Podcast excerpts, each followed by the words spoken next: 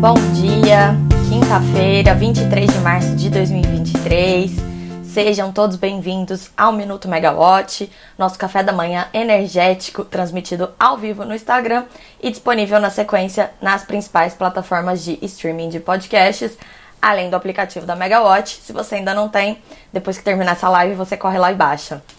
É, bom, sou Camila Maia, jornalista da Megawatt. Tô aqui com vocês mais uma manhã. Hoje um belo dia de outono aqui em São Paulo, pelo menos para quem não precisa pegar o transporte público, já que uma greve de metroviários pegou a população de surpresa, né? Foi, de, foi decidida ontem à noite e hoje de manhã quem saiu cedinho já, já, já descobriu que não tinha metrô. Os relatos são de caos no trânsito. Mas eu estou aqui no meu privilégio do home office e, e, o nosso assunto de hoje, o principal assunto do dia, ele tem bastante a ver até com movimentos grevistas e sindicais, que é a questão da interferência do governo no setor de energia, muito por uma pressão dessa base do, do governo PT, composta aí pelos trabalhadores.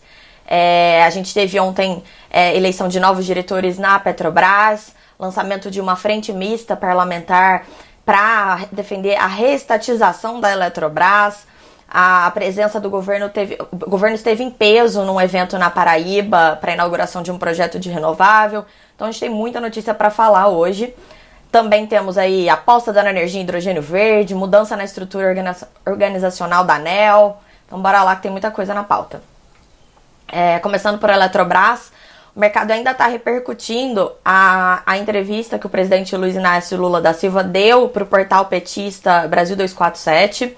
É, ele falou bastante coisa ali naquela entrevista e da, um dos pontos ali que chamou bastante atenção foi quando ele mencionou a questão da Eletrobras.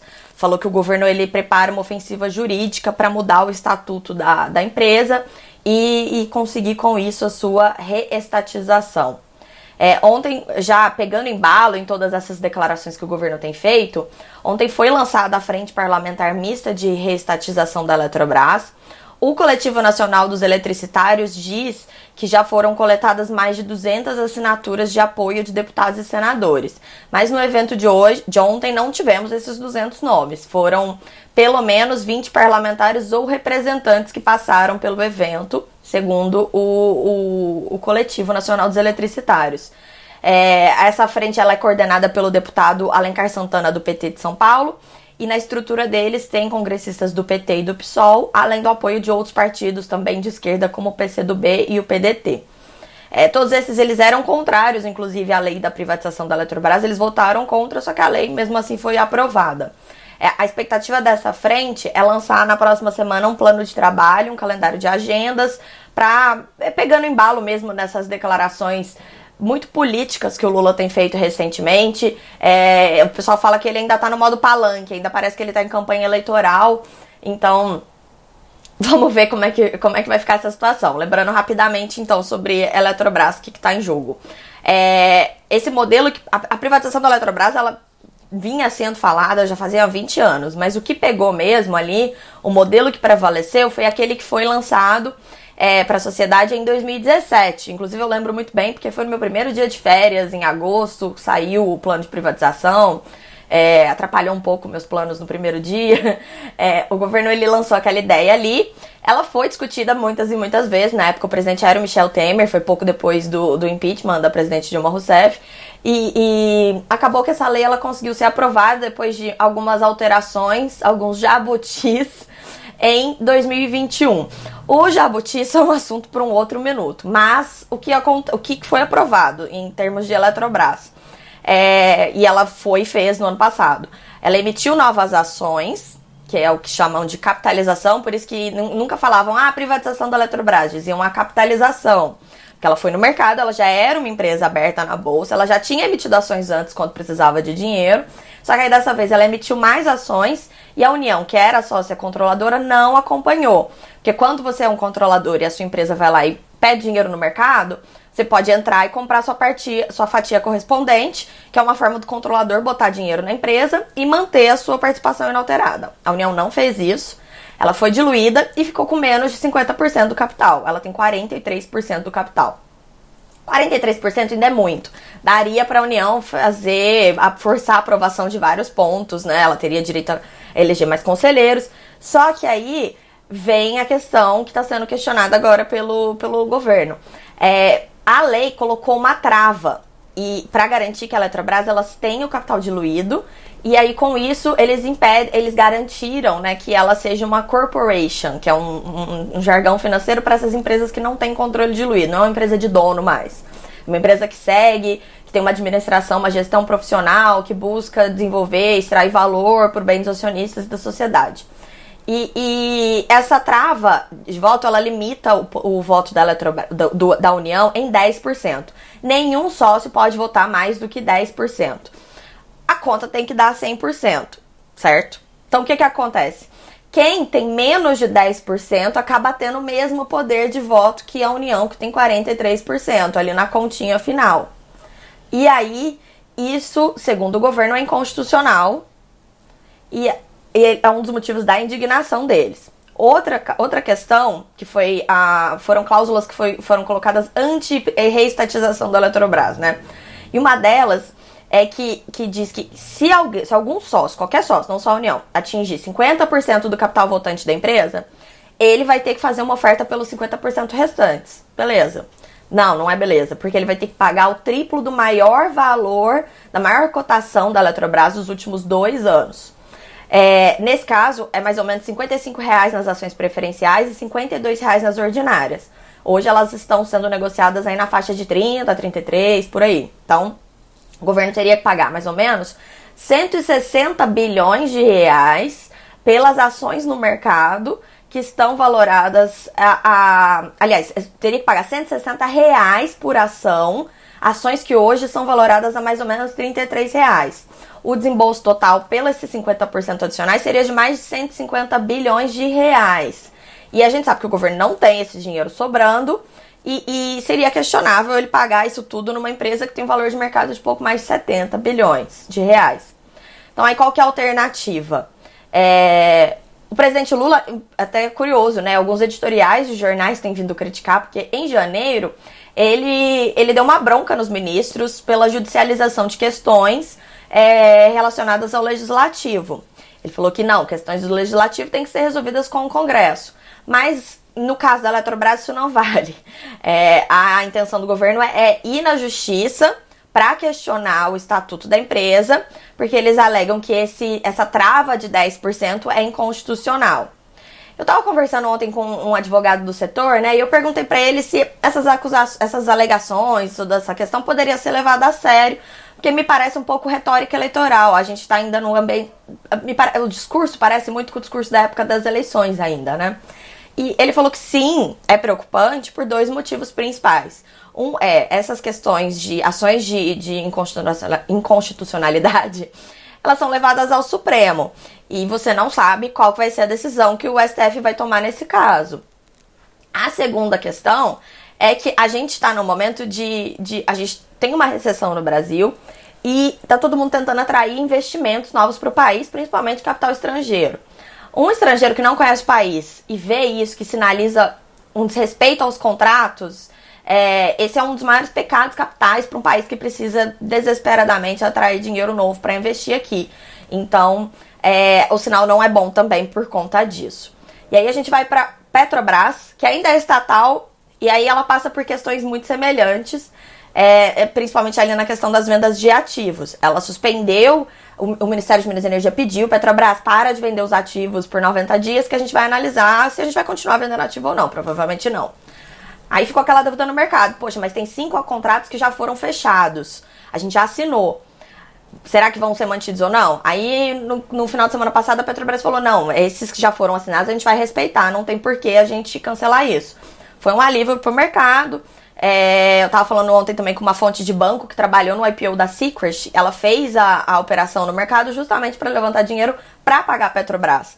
Então foi um respiro de alívio ali naquele caso, porque ela fez toda uma operação para pagar a Petrobras e poderia ser que essa operação desse em nada. É, mas ainda existe muito receio se esses contratos vão ser respeitados. Parece que tudo foi retomado, mas é um ponto de atenção porque tem muita gente, muitas lideranças aí é, sindicais questionando também a, o respeito dessa, desses cinco negócios fechados. Ontem a Petrobras elegeu a nova diretoria executiva. Aliás, o Conselho de Administração da Petrobras elegeu a nova diretoria executiva e reconduziu Jean Paul Prats, que tinha sido eleito ali por um mandato curtinho, né, no finalzinho. Ele agora foi reconduzido por mais dois anos como presidente da Petrobras até abril de 2025. E agora fica a questão do novo Conselho de Administração, já que o governo, como acionista controlador, ele indicou nomes que seriam vetados pela lei de governança das estatais por exemplo, o Efraim Cruz, que agora é secretário executivo do Ministério de Minas e Energia, e o Pietro Mendes, que é secretário de petróleo, também da pasta, eles seriam vetados. Mas é, no ano passado, o governo Jair Bolsonaro também indicou nomes que estavam trabalhando no governo, também seriam vetados. Houve os pareceres contrários e o governo bancou. Então abre um precedente. Então a gente tem que ver agora como vai ser esse desfecho. Tem mais nomes indicados do que cargos. O governo ele já indicou mais assim, já para se precaver para potenciais problemas, né, potenciais vetos. E aí, é, é, mas essa Assembleia é só mês que vem, então ainda é uma novela que vai continuar por um tempinho. A gente também tem notícias legais para falar.